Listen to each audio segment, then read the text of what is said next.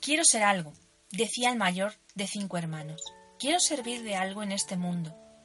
Si ocupo un puesto, por modesto que sea, que sirva a mis semejantes. Seré algo. Los hombres necesitan ladrillos. Pues bien, si yo los fabrico, haré algo real y positivo. Sí, pero eso es muy poca cosa, replicó el segundo hermano. Tu ambición es muy humilde. Es trabajo de peón, que una máquina puede hacer. No, más vale ser un albañil. Eso sí, es algo, y yo quiero serlo. Es un verdadero oficio. Quien lo profesa es admitido en el gremio, y se convierte en ciudadano, con su bandera propia y su casa gremial. Si todo marcha bien, podré tener oficiales. Me llamarán maestro, y mi mujer será la patrona. A eso llamo yo ser algo. Tonterías, intervino el tercero. Ser albañil no es nada. Quedarás excluido de los estamentos superiores, y en una ciudad hay muchos que están por encima del maestro artesano. Aunque seas un hombre de bien, tu condición de maestro no te librará de ser lo que llaman un patán. No, yo seré algo mejor, seré arquitecto, seguiré por la senda del arte, del pensamiento, subiré hasta el nivel más alto en el reino de la inteligencia. Habré de empezar desde abajo. Sí, te lo digo sin rodeos, comenzaré de aprendiz. Llevaré gorra, aunque estoy acostumbrado a tocarme con el sombrero de seda. Iré a comprar aguardiente y cerveza para los oficiales, y ellos me tutearán, lo cual no me agrada, pero imaginaré que no es sino una comedia, libertades propias del carnaval. Mañana, es decir, cuando sea oficial, emprenderé mi propio camino, sin preocuparme de los demás. Iré a la academia, aprender dibujo, y seré arquitecto. Esto sí es algo, y mucho. ¿Acaso me llamen señoría y excelencia y me pongan además algún título delante y detrás, y venga a edificar como otros hicieron antes que yo, y entre tanto iré construyendo mi fortuna. Ese algo vale la pena. Pues eso que tú dices que es algo se me antoja muy poca cosa, y hasta te diré que nada, dijo el cuarto. No quiero tomar caminos trillados, no quiero ser un copista. Mi ambición es ser un genio, mayor que todos ustedes juntos.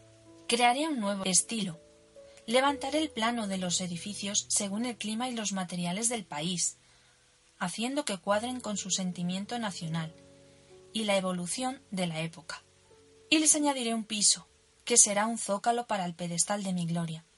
¿Y si nada valen el clima y el material? preguntó el quinto. Sería bien sensible, pues no podrían hacer nada de provecho. El sentimiento nacional puede engreírse y, y perder su valor. La evolución de la época puede escapar de tus manos, como se te escapa la juventud. Ya veo que en realidad ninguno de ustedes llegará a ser nada, por mucho que lo esperen. Pero hagan lo que les plazca. Yo no voy a imitaros. Me quedaré al margen para juzgar y criticar sus obras. En este mundo todo tiene sus defectos. Yo los descubriré y los sacaré a la luz. Esto será algo. Así lo hizo. Y la gente decía de él, indudablemente, este hombre tiene algo. Es una cabeza despejada, pero no hace nada, y sin embargo, por esto precisamente era algo. Como ven, esto no es más que un cuento, pero un cuento que nunca se acaba, que empieza siempre de nuevo, mientras que el mundo sea mundo. Pero, ¿qué fue a fin de cuentas de los cinco hermanos? Escuchadme bien, que es toda una historia.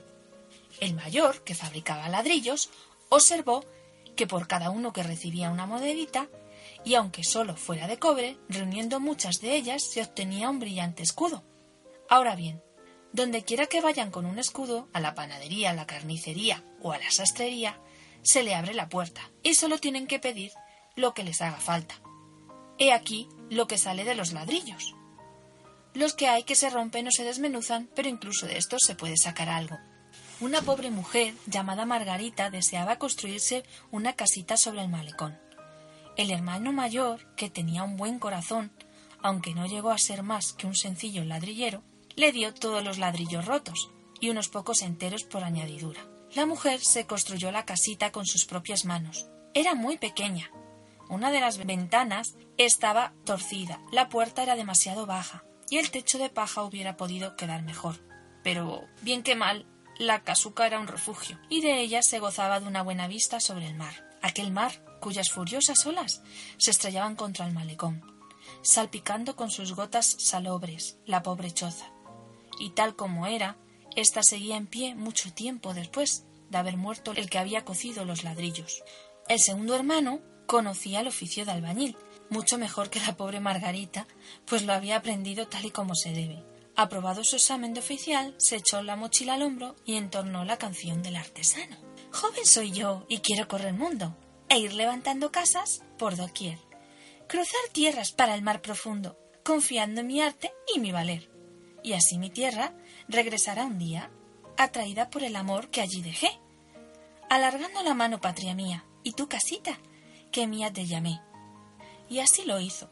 Regresó a la ciudad, ya en calidad de maestro, y construyó casas y más casas, una junto a la otra, hasta formar toda una calle. Terminada esta, que era muy bonita y realzaba el aspecto de la ciudad, las casas edificaron para él una casita de su propiedad. ¿Cómo pueden construir las casas? Pregúntaselo a ellas. Si no te responden, lo hará la gente en su lugar, diciendo sí, es verdad, la calle le ha construido una casa. Era pequeña y de pavimento de arcilla, pero bailando sobre él con su novia se volvió liso y brillante, y de cada piedra de la pared brotó una flor, con lo que las paredes parecían cubiertas de preciosos tapices. Fue una linda casa y una pareja feliz. La bandera del gremio ondeaba en la fachada, y los oficiales y aprendices gritaban ¡Hurra por el maestro! Sí, señor, aquel llegó a ser algo, y murió siendo algo. Vino luego el arquitecto, el tercero de los hermanos, que había empezado de aprendiz, llevando gorra y haciendo de mandadero, pues más tarde había ascendido a arquitecto, tras los estudios en la academia, y fue honrado con los títulos de señoría y excelencia.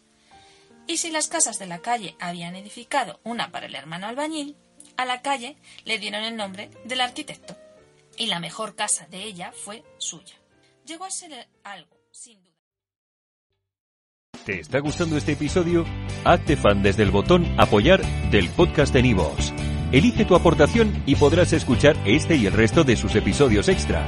Además, ayudarás a su productor a seguir creando contenido con la misma pasión y dedicación.